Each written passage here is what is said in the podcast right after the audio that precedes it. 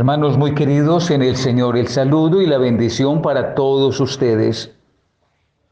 A lo largo de este mes de mayo hemos venido reflexionando sobre el tema del el trabajo, de la exaltación de la Santa Cruz, de la fiesta del buen pastor, del Día de la Madre, del Día del Maestro y de la incidencia que tiene el Maestro en nuestras vidas.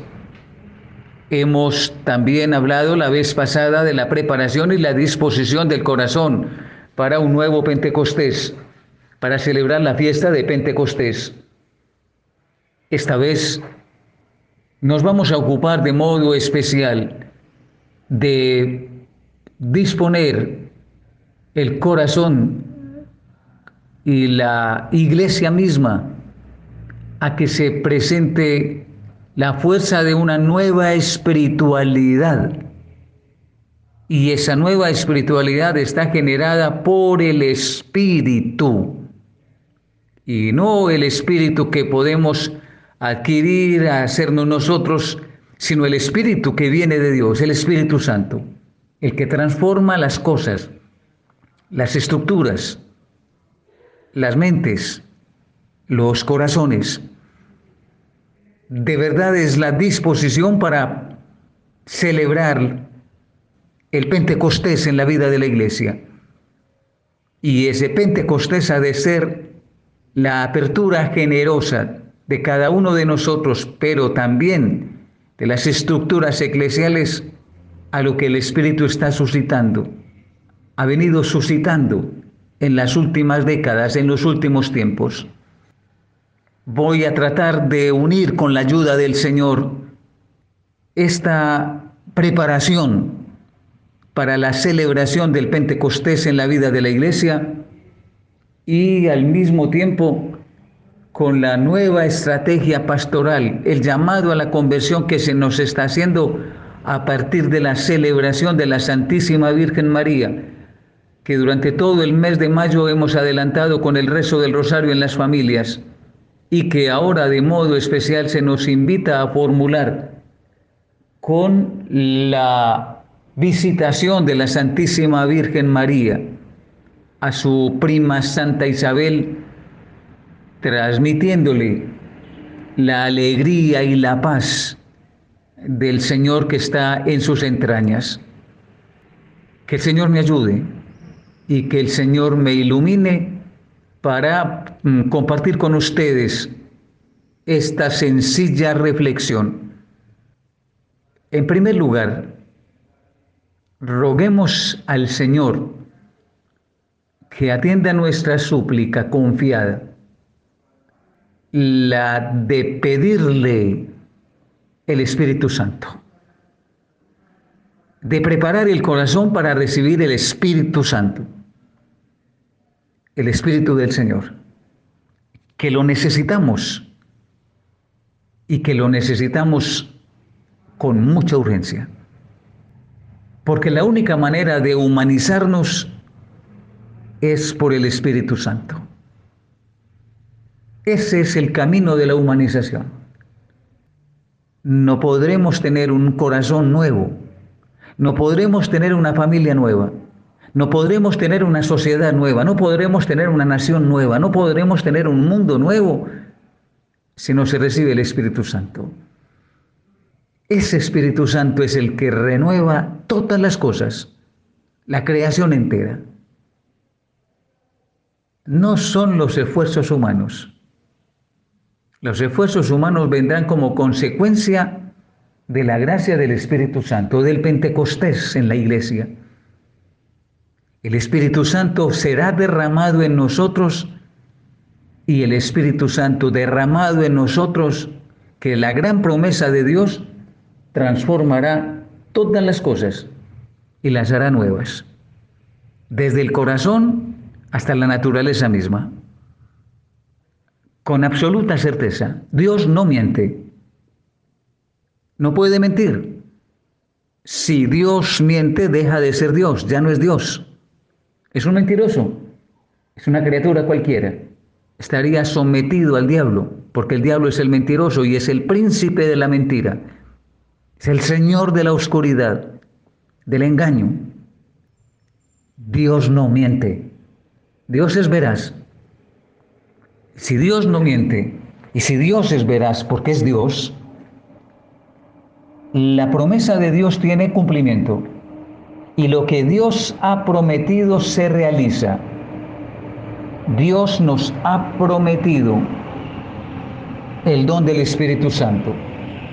Jesús nos ha dicho que se va para enviarnos el Espíritu Santo, que no hay que pedir tanto lo que nosotros casi siempre pedimos, salud, trabajo, bienestar, posibilidades, no pidan tanto. Todo eso sabe Dios que se necesita. Ustedes pidan solo una cosa, dice Jesús. Solo pidan el Espíritu Santo. Que eso es lo que Dios sabe dar. Pero eso es lo que nosotros no sabemos pedir. Eso es lo que nosotros debiéramos necesariamente solicitar, porque es lo que podría salvar al mundo lo que podría renovar la familia, lo que podría renovar la nación, lo que podría cambiar la iglesia, lo que podría restaurar la naturaleza, lo que nos podría dar un cielo nuevo y una tierra nueva, el Espíritu Santo.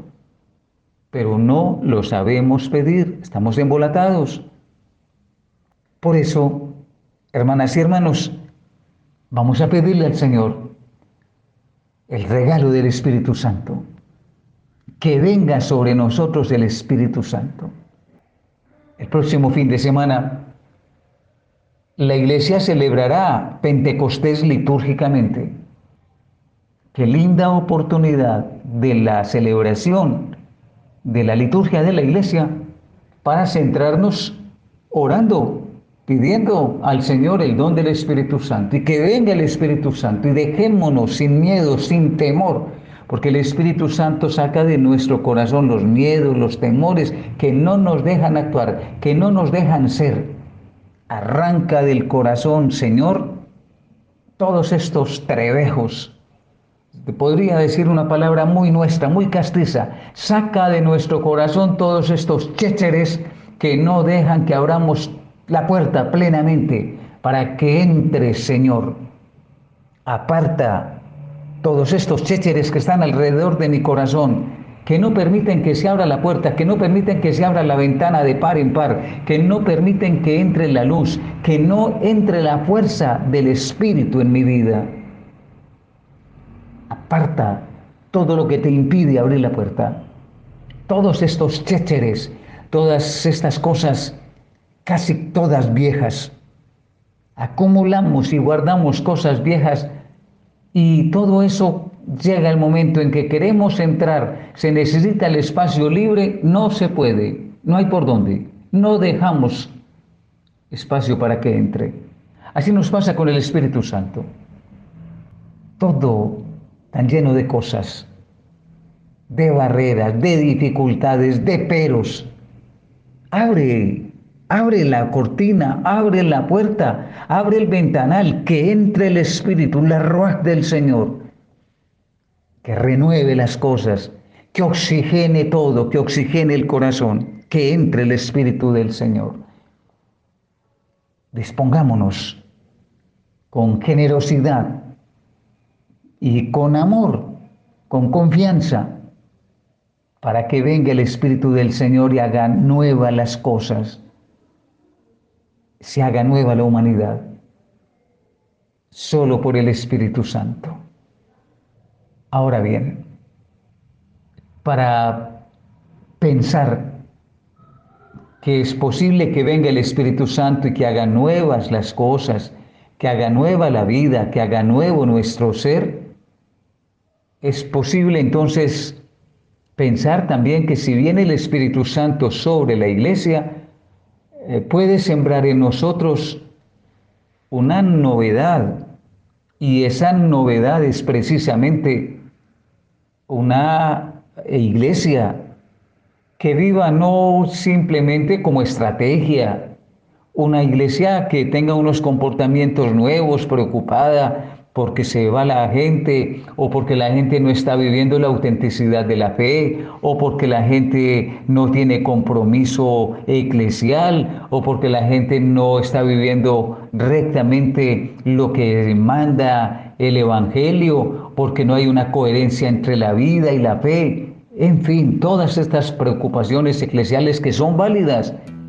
Eh, o tampoco simplemente porque nos dediquemos a tener más vocaciones o a conseguir más personas que se comprometan en la vida de la iglesia. No, no es solamente eso.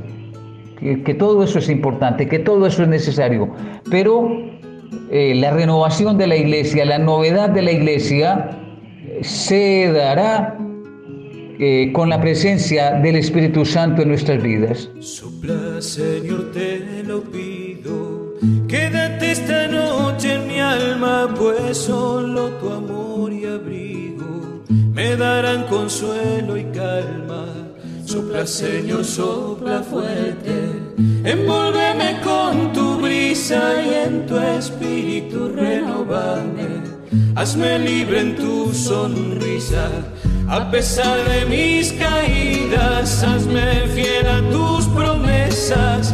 Sopla, Señor, en mi vida y arráncame esta tristeza. Sopla, sopla, Señor, tu grandeza. Sopla, hazme fiel en mi pobreza. Sopla. Solo el Espíritu Santo puede suscitar una iglesia nueva, una nueva manera de ser de iglesia, un nuevo modo de ser de la iglesia. No estamos hablando de crear una nueva iglesia, sino de ser la iglesia de Cristo. Una iglesia que haga lo que el Señor eh, ha querido en su voluntad que sea ella, para lo que la ha constituido esa posibilidad de cambio de corazón eclesial, del modo de ser de la iglesia, solo será posible con un nuevo Pentecostés. Esto requiere, por lo tanto, una nueva espiritualidad. Y esa nueva espiritualidad no es simplemente la decisión de un obispo, ni del obispo de Roma, ni del obispo local. Esa nueva espiritualidad es del Espíritu, viene del Espíritu será animada por los obispos, será animada por el obispo de Roma, será animada por el obispo local. Pero esa espiritualidad es animada por Dios mismo, por el Espíritu del Señor. Esto generará entonces una nueva iglesia. Y cuando hablo de una nueva iglesia, estamos hablando de una iglesia con una nueva praxis, con una nueva manera de actuar pastoralmente esa nueva praxis, ese nuevo modo de ser de iglesia, esa nueva manera de actuar de la iglesia, ese nuevo Pentecostés generará entonces una iglesia misionera. La iglesia es para la misión, la iglesia es en salida, dice el Papa Francisco. No lo podemos entender, eh, no porque no es de cabeza. Las nuevas estructuras el nuevo procedimiento de la iglesia, la nueva pastoral de la iglesia es misionera. Es una iglesia en salida, una iglesia que va, una iglesia que propone, una iglesia que presenta al mundo la novedad de Jesucristo y de Cristo muerto y resucitado. Esto se le podrá anunciar al mundo gracias al Espíritu Santo. El Espíritu vendrá sobre nosotros. Y teniendo un espíritu nuevo en la iglesia, ese espíritu se encargará de hacer también nueva la manera de proceder de la iglesia, nueva la praxis de la iglesia, nuevo el procedimiento eclesial. No se trata de una renovación simplemente de oficinas, de cambiar computadores eh, o de cambiar eh, los departamentos de la curia. De lo que se trata es de una nueva espiritualidad, de un nuevo espíritu, del Espíritu Santo. Qué linda oportunidad nos presenta entonces la liturgia de pedir con sencillez, con humildad, que venga ese nuevo espíritu sobre nosotros, ese nuevo Pentecostés y que suscite esta iglesia, esta iglesia santa, esta iglesia misionera, esta iglesia en salida, esta iglesia que propone a Jesucristo, luz de las naciones, salvación de la vida humana, que propone a Jesucristo muerto y resucitado, la verdadera y única vida en la que nosotros podemos tener esperanza, ilusión y razón de esperar un mundo nuevo y una vida nueva. Ruego al Señor nos ayude y nos bendiga. Derrame su gracia abundante sobre nosotros y nos acompañe siempre. Amén. Espíritu Santo. Anhelo siempre estar cerca de ti. Mas yo sé que he fallado, tu presencia descuidado.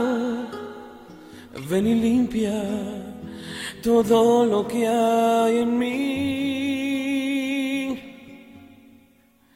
Anhelo conocerte, Espíritu Santo. Anhelo siempre estar cerca de ti. Mas yo sé que he fallado, tu presencia descuidado. Ven y limpia todo lo que hay en mí. Como paloma con tu gracia, hoy desciende. Como aceite derramado, un gemelo, como fuente de agua viva, sacia mi sed, llama de fuego, ven y purifícame. Oyentes de Radio María, les habla Diana Astrid Martínez Vivas y Francillanera Castaño en este programa de Hablemos con Monseñor. Le damos gracias a Dios por el don maravilloso de la vida que nos permite estar ante estos micrófonos y que nos ha permitido vivir estas siete semanas de Pascua, semanas que hemos vivido con bastante fervor, con bastante amor, con esa necesidad de recibir al Espíritu Santo que ya este fin de semana recibiremos en Pentecostés, el conocer del Espíritu Santo, el prepararnos para recibirlo, darle gracias a Dios porque nos ha permitido estar unidos, ustedes allá en sus casitas escuchándonos y nosotras preparando estos temas que nos ayudan y nos apasionan tanto sobre el quehacer de la iglesia. Darle gracias a Dios por la vida de Monseñor Julio, por su salud, por su vocación, por su ministerio, porque nos permite estar aquí en estos micrófonos, en este espacio de la catequesis de su programa Hablemos con Monseñor.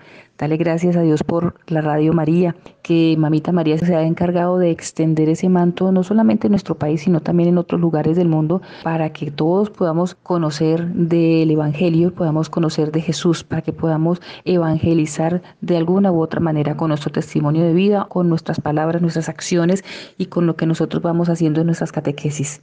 Darle gracias a Dios por la vida de Francia, por la vida de cada uno de ustedes, Dale gracias a Dios por las personas que se dedican a fortalecer a la Radio María para que esté allí, avante, al pie del cañón, para que no bajemos la guardia en las oraciones, en la formación, en todo lo que nos permiten ustedes con su ayuda y nosotros con nuestro servicio hacia el Señor, para que todos seamos uno, como nos lo manda en el Evangelio según San Juan. Eh, Monseñor Julio nos ha estado hablando a nosotros acerca de Pentecostés, del Espíritu Santo, de lo importante que es. Pues nosotras no nos hemos querido quedar como aparte ni tampoco ser ajenas a una realidad que estamos viviendo y que necesitamos como es la venida del Espíritu Santo, fortalecerlo en cada uno de nosotros. Y vamos a ampliar precisamente ese tema del Pentecostés, del Espíritu Santo, quién es, cómo funciona, qué hacemos, qué es lo que vamos a, vivir nosotros este fin de semana. Nos hemos preparado pues escuchando los hechos de los apóstoles durante toda la Pascua precisamente para llegar a este momento específico, a este momento crucial de nuestra, de nuestra vida, que con ese es como, como la cerecita del helado cuando uno dice, no, esto es lo que le faltaba, la coronación especial a este tiempo de Pascua, que es el Pentecostés. Entonces vamos a hablar un poco acerca de ese Pentecostés y del Espíritu Santo. Pero antes voy a darle un saludito a Francia, que se encuentra ya en la comunidad valenciana y que está pendiente, como siempre, para eh, organizar todo lo que tiene que ver de estas catequesis y está ya esperando que le demos el paso para que podamos empezar nuestra catequesis del día de hoy. Hola Diana, qué alegría saludarte. Me siento muy contenta de estar nuevamente contigo y con nuestros oyentes a través de Radio María. Muy contenta de hacer parte pues de todo este equipo. Saludar también a, quienes hacen posible que nosotras podamos tener este contacto con nuestros oyentes, con este espacio de Hablemos con Monseñor. Y como tú lo dices, pues viene ya la fiesta del Espíritu Santo, la fiesta de Pentecostés, y pues es una alegría también poder avanzar un poquito más en nuestras celebraciones, en las celebraciones litúrgicas, en las fiestas que la iglesia nos va poniendo día a día, porque nos van haciendo también a nosotros ir de la mano de Dios llevando todas nuestras situaciones, pero siempre pues a la luz del Evangelio, siempre de la mano del Señor, siempre en comunión con nuestros hermanos, con nuestra iglesia y pues de esa forma eh, hacer que cada una de nuestras cosas, de nuestras vivencias, de nuestras experiencias tengan como ese sentido cristiano, ¿no? Entonces siempre pues es una alegría estar cada semana contigo y con nuestros oyentes a través de este espacio de Hablemos como Señor. Hablar del Espíritu Santo es hablar de vida, es hablar del Ruah. En el Catecismo de la Iglesia Católica, en el numeral 691, se nos habla de ese término espíritu eh, que viene del hebreo Ruah, que en su, primera, en su primer significado sería soplo, aire, viento. Jesús utiliza precisamente la imagen del viento para sugerirle a Nicodemo la novedad, la trascendencia de lo que es personalmente el soplo de Dios, el Espíritu Divino, de lo que realmente recibimos. Y si nosotros vamos a la escritura en el Antiguo Testamento, en Ezequiel, se habla de los huesos secos y que solamente cuando el Señor sopló sobre esos huesos secos tomaron vida. Es el hálito de vida, es lo que todos recibimos. Por eso incluso cuando hacemos en catequesis a los niños un símil de qué es el Espíritu Santo, vamos diciéndoles que es como el aire que tiene la llanta para poder que el carro funcione. Es ese aire que nos permite a nosotros funcionar, pero desde el interior. Es como lo que hemos recibido, es la partecita de Dios que nos permite comunicarnos con Él. Ese espíritu que habita en nosotros, que es el que nos da la vida ese soplo, ese aire. Por eso incluso en el Antiguo Testamento, en el Génesis, aparece que el Espíritu aleteaba sobre las aguas. E, el Espíritu de Dios es todo lo que a nosotros eh, nos permite movernos, es lo que prácticamente, eh, a veces incluso coloquialmente decimos, esa persona cuando está como muy bajita de nota, que está como muy retraída, sin ánimo, que está allí como, como de pronto decaída, entonces uno le dice, le, falta espíritu, sí, está triste, le falta espíritu. ¿Por qué? Porque el espíritu nosotros lo asemejamos a la alegría, el gozo, a una persona que tiene espíritu, una persona que de verdad transmite lo que hay en su interior. Recordemos que nos dice el Señor que la abundancia del corazón hablan los labios, pues es precisamente eso, de lo que nosotros tenemos en el corazón, de lo que habita y de lo que hemos hablado en muchas catequesis con ustedes acerca de la importancia de ir sanando el corazón y que el que muestra la realidad del corazón es el espíritu, porque es el que ilumina esas áreas oscuras que tenemos en nuestro interior. O sea que el Espíritu Santo es el que nos guía, el que nos acompaña, el que nos ayuda a continuar en el camino que el Señor nos ha ido trazando poco a poco para cumplir esa misión que tenemos todos, ¿no? Por otra parte, el Espíritu Santo son también unos atributos divinos que pertenecen a esas tres personas y que nosotros los llamamos como la tercera persona de la Santísima Trinidad, que es prácticamente lo que tenemos nosotros en nuestra mente de siempre pero que cuando unimos esos términos eh, en la escritura, la liturgia y el lenguaje teológico designan a la persona inefable del Espíritu Santo sin equívoco posible con los demás nombres que nosotros empleamos como ese Espíritu Santo.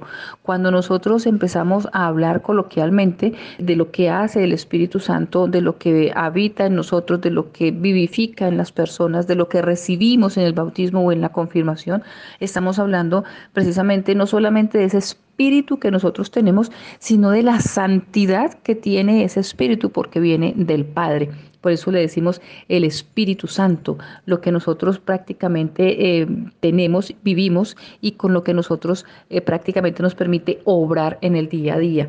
Cuando hablamos del Espíritu Santo, podemos también hablar de lo que realmente significa para la iglesia, ¿sí? lo que el Espíritu Santo va iluminando el camino de la iglesia. Recordemos que incluso cuando Juan Bautista bautizó a Jesús, el que le dio el reconocimiento a Jesús ante todo el pueblo judío fue el Espíritu Santo, porque en el texto bíblico se dice que bajó sobre Jesús el Espíritu Santo en forma de paloma y se escuchó la voz del Padre decir, este es mi Hijo amado en quien tengo mi complacencia, escúchenlo.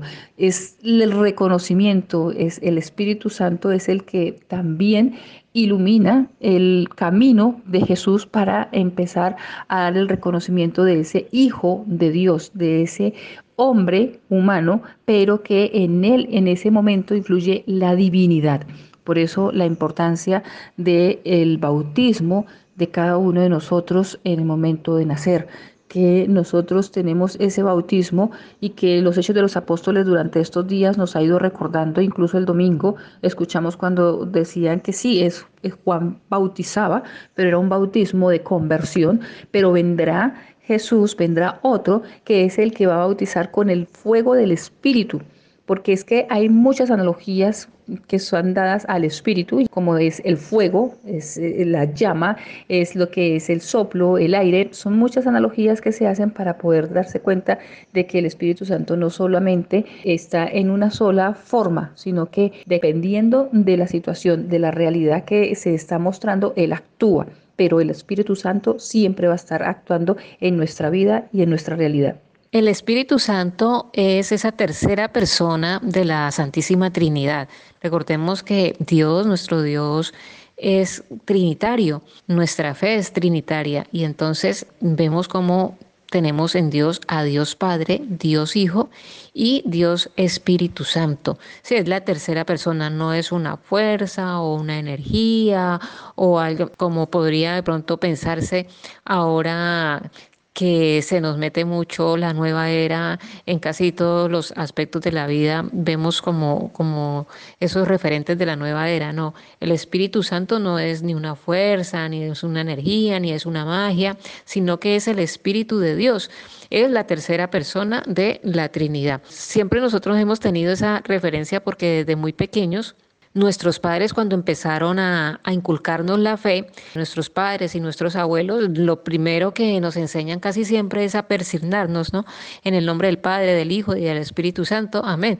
Y con eso siempre em, nos empezaron a, a enseñar a nosotros nuestras primeras oraciones, con eso siempre nosotros cuando vamos a iniciar y a terminar una oración, cuando pasamos por un templo, cuando estamos frente a una situación pues en la que nosotros mm, necesitamos de Dios, nos sentimos necesitados en, en, un momento dado de que Dios esté allí con nosotros, de que interceda por nosotros, como es, por ejemplo, cosas tan cotidianas como como presentar un examen, como los jugadores cuando salen a la cancha de fútbol, muchos se persignan, casi todas las mm, cosas que nosotros vamos a hacer en nuestro día a día y que las queremos encomendar a Dios, está presente el Espíritu Santo porque desde niños nos lo han enseñado a persignarnos así, ¿no? En el nombre del Padre, del Hijo y del Espíritu Santo, al mismo tiempo que vamos haciendo la señal de la cruz.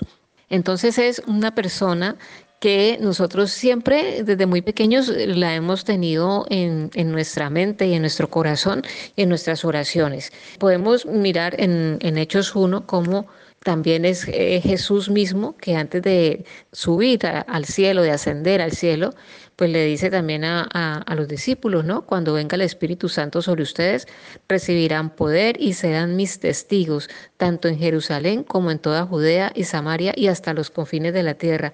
Es decir, que es ese Espíritu Santo, ese Espíritu que el mismo Señor nos lo ha mencionado, quien nos va a llenar a nosotros de esa fortaleza, ¿no? Para enfrentar cada momento, cada situación y también para incluso transmitir nuestra fe a los demás, como nuestros padres nos la han transmitido a nosotros, ¿no? Igual nuestros padres, nuestros abuelos, nuestros catequistas y también nosotros pues podemos mm, testimoniar a Jesús a otras personas gracias a ese Espíritu Santo. El Espíritu Santo realiza en nosotros a nivel como personal, pero también y sobre todo a nivel comunitario, ¿no? A nivel de comunidad, porque nos hace ser iglesia, nos hace ser comunión. Es decir, realiza una obra muy especial en todo el mundo y dentro de lo que nosotros nos reconocemos como el pueblo de Dios. Y es que el Espíritu Santo es la presencia de Dios en medio de nosotros, es la presencia de Dios Todopoderoso que está con nosotros, que camina con nosotros, que hace que la iglesia fluya, que hace que nosotros tengamos la capacidad de ser comunidad, de ser iglesia, de vivir a Dios y de hacer de que los demás también lo puedan vivir. Él obra de diferentes formas, eh, ayudándonos a sentir a querer, a amar y a seguir a nuestro Señor Jesucristo y andar siempre pues de acuerdo a la voluntad de Dios. Es el Espíritu Santo el que nos ayuda a nosotros en esa tarea, ¿no? De alimentar nuestra fe incluso cuando nosotros em, a veces titubeamos mucho en, en, algunas circunstancias y quisiéramos tener una fe más madura, más firme, más viva, es también al Espíritu Santo al que nosotros le pedimos que nos ayude en nuestro proceso de fe, en nuestro caminar como iglesia. Entonces, Él viene a darnos a nosotros como toda esa, capacidad, como toda esa fortaleza, como a, a revivir en nosotros todo eso que Dios nos ha dado, que Dios ha puesto en cada uno de nosotros desde el momento en que nuestros padres nos han concebido, pero que es el Espíritu Santo, es la acción del Espíritu Santo la que, la que motiva y la que hace que todo lo que nosotros poseemos como seres humanos pues tenga un buen engranaje para que nosotros tengamos un buen funcionamiento y podamos dar buenos frutos.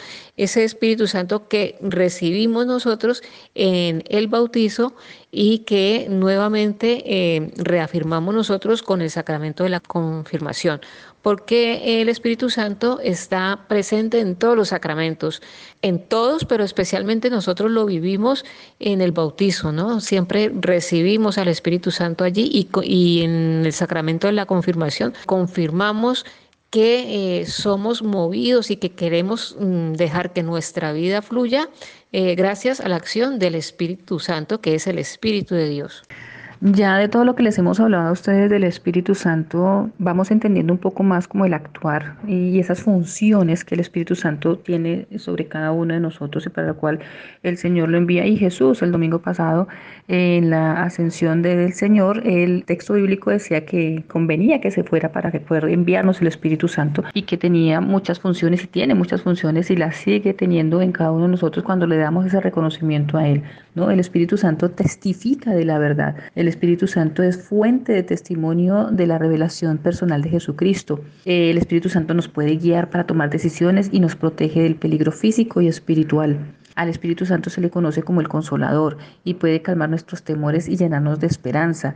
Por medio de su poder somos santificados y podemos incluso arrepentirnos, recibir todos sus dones, todo eso que el Señor nos regala a través de ese Espíritu Santo, para que podamos nosotros tener ese Espíritu Santo, como lo acaba de decir Francia, que nos recibe en la iglesia a través del bautismo, esa iniciación cristiana. El Espíritu Santo aparece de muchas formas en la Biblia y yo quisiera como antes de pasar a la fiesta de Pentecostés hablar de algunos textos bíblicos sobre lo que el Espíritu Santo realmente eh, nos dice puntualmente en algunos textos bíblicos. Por ejemplo, la forma en la que el Espíritu Santo testifica de Jesucristo.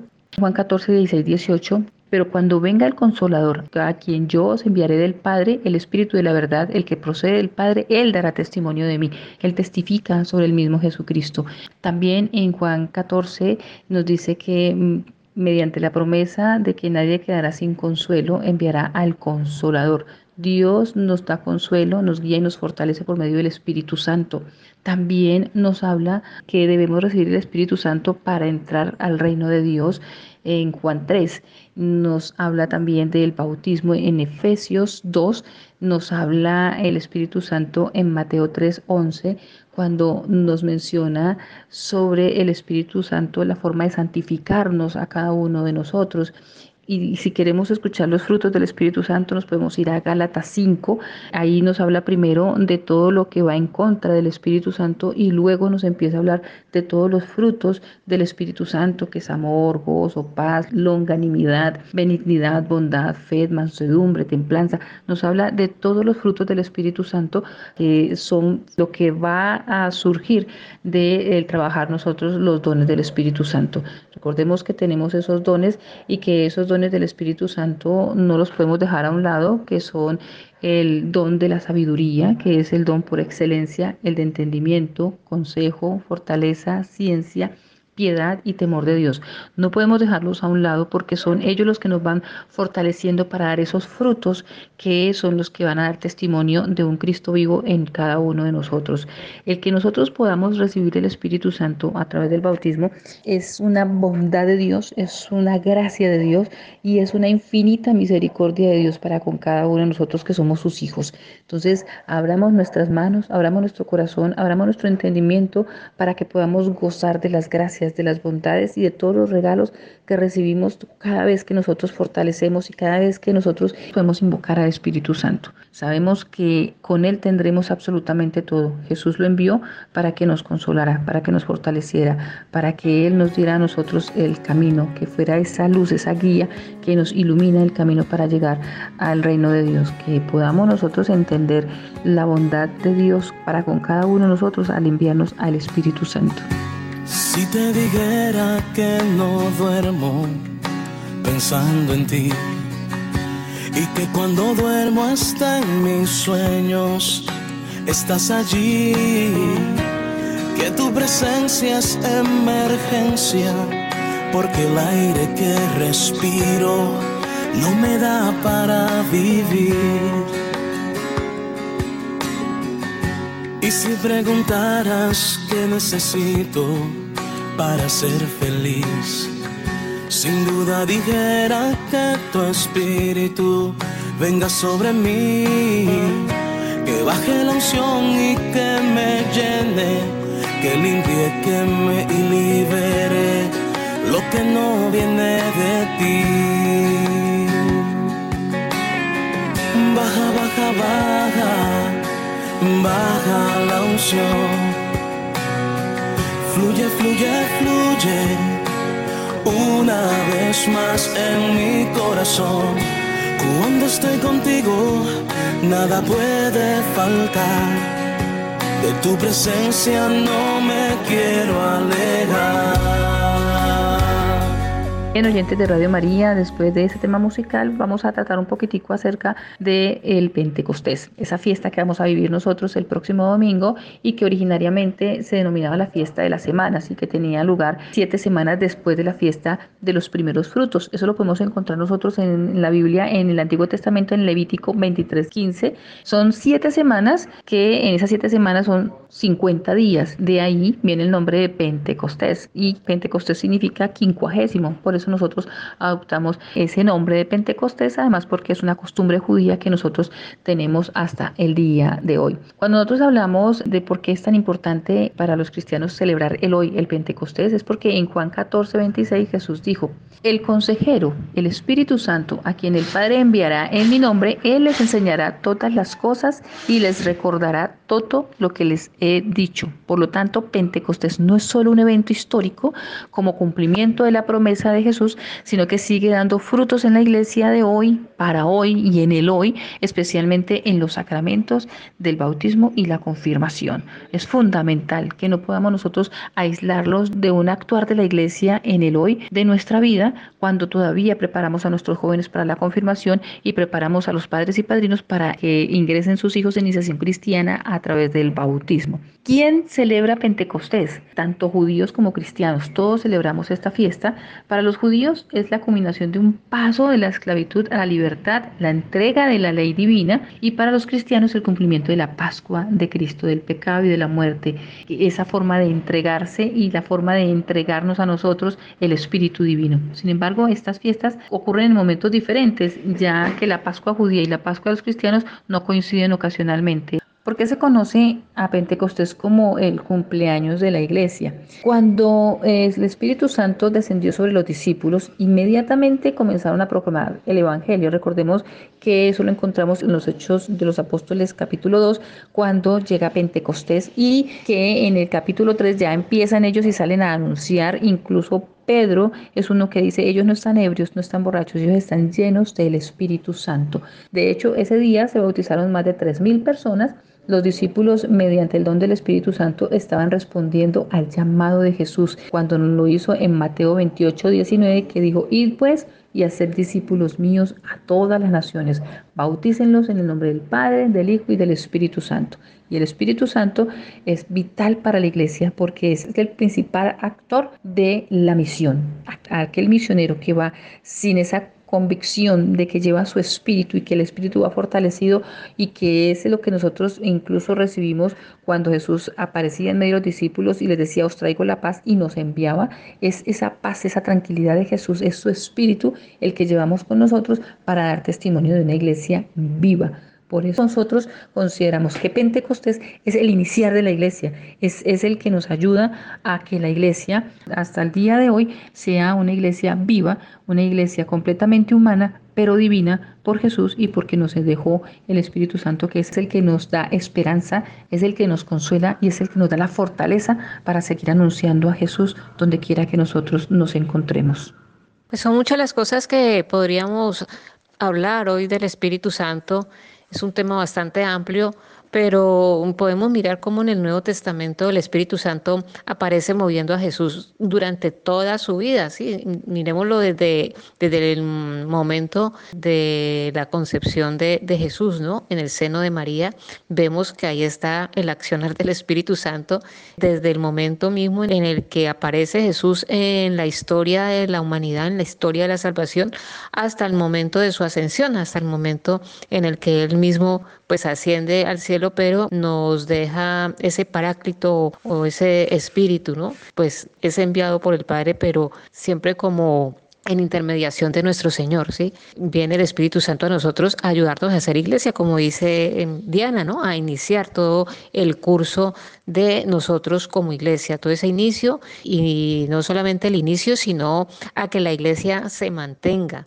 a que la iglesia se mm, renueve, a que la iglesia fluya, a que la iglesia siempre esté en constante movimiento para dar como ese cumplimiento pues a, a los deseos de nuestro Señor y al proyecto que Dios tiene para nosotros como personas, como seres humanos, pero también el proyecto que tiene Dios para nosotros como su iglesia.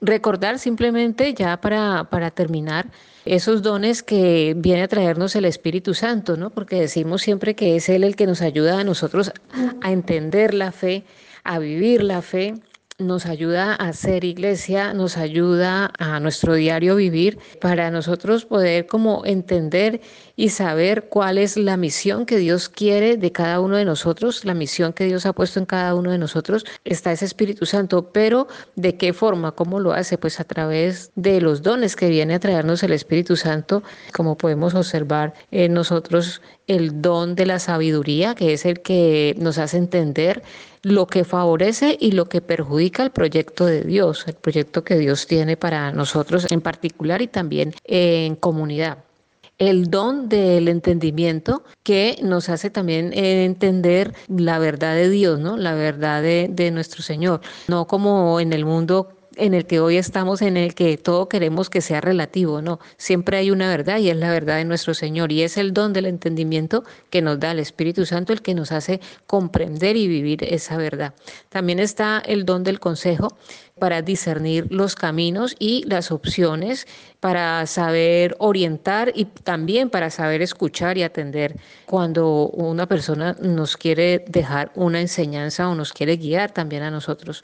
Está el don de la que es por medio de este don que el Espíritu Santo nos revela interiormente el pensamiento de Dios sobre nosotros ese es el don de ciencia, el don de piedad, en el que el Espíritu Santo nos, nos da este don para estar siempre abiertos a la voluntad de Dios, buscando siempre actuar en cada situación como lo haría Jesús. ¿sí? Si Dios vive eh, su alianza con el hombre de manera mm, tan radical, el hombre a su vez se sienta también invitado a tener esa piedad y esa bondad hacia los demás. ¿no? La, la misma piedad y la misma bondad que Dios tiene para cada uno de nosotros, eh, el Espíritu Santo hace que nosotros también seamos capaces de tenerla hacia quienes nos rodean. el don de la fortaleza, que este es el don que nos vuelve a nosotros valientes, pero esa valentía para enfrentar las dificultades del día a día de nuestra vida cristiana, que es una valentía fundamentada en las enseñanzas del Señor, en el mensaje del Evangelio, ¿sí? De ahí que venga esa fortaleza y el don del temor de Dios, que es el don que nos mantiene a nosotros con el debido respeto frente a Dios siempre, ¿no? Es saber aceptar y desear siempre que se cumple en nosotros la voluntad de Dios. Sí, es ese temor de no ofenderlo, de no, de no apartarnos de Él, de ir siempre de la mano del Señor. Bueno, pues esos son los dones, así a grosso modo, los dones que el Espíritu Santo viene a darnos a nosotros desde el bautismo y que en la confirmación pues reafirmamos nosotros ese deseo de continuar nuestra vida en un actuar acorde a, los planes y a la voluntad que Dios tenga para cada uno de nosotros. Pues que eh, este próximo fin de semana podamos vivir nosotros ese Pentecostés en las vigilias, en las actividades, en las Eucaristías de nuestras parroquias, con nuestros hermanos, vivir ese Pentecostés, ese, ese fuego también, porque también ha sido el Espíritu Santo mencionado como, como ese fuego, ¿no? Porque viene como a darnos ese calor y esa vida nueva a cada uno de nosotros. Entonces, que este fin de semana podamos en esas vigilias y en esas Eucaristías a las que vamos a asistir, pues tener esa experiencia, ¿no? Tener esa vivencia de que el Espíritu de Dios siempre está en nosotros y que podemos dejarnos guiar de Él y podemos dejar que nuestra vida eh, sea movida por Él, que todo nuestro actuar sea así, para que se cumpla siempre nosotros la voluntad del Señor, para que seamos capaces nosotros siempre de distinguir los caminos que, debemos recorrer, siempre, como les digo yo, de la mano del Señor y confiando en que es el Espíritu Santo quien actúa en nosotros, máximo cuando queremos dar testimonio del Señor, ¿no? Que sea el Espíritu Santo siempre el que guíe nuestras palabras, nuestros pasos, nuestro actuar. Con esto vamos finalizando nuestro espacio de hoy dándoles gracias por haber estado con nosotros, por acompañarnos, gracias a Radio María que hace posible siempre este contacto. Y pues invitándolos para que continúen con la programación de Radio María, para que continúen con nosotros en Hablemos con Monseñor la próxima semana. Y los dejamos con Monseñor Julio Hernando que como siempre pues despide nuestro espacio y nos deja con su bendición. Queridos hermanos, hemos llegado al final del programa pedirles que esta semana nos unamos en oraciones. Vamos a pedirle al Dios, ustedes por mí, yo por ustedes, para que venga el Espíritu Santo, el que el Señor nos quiere regalar, el don de Dios, que renueve todo, que renueve la vida de la iglesia, que renueve nuestro corazón, que renueve nuestras estructuras.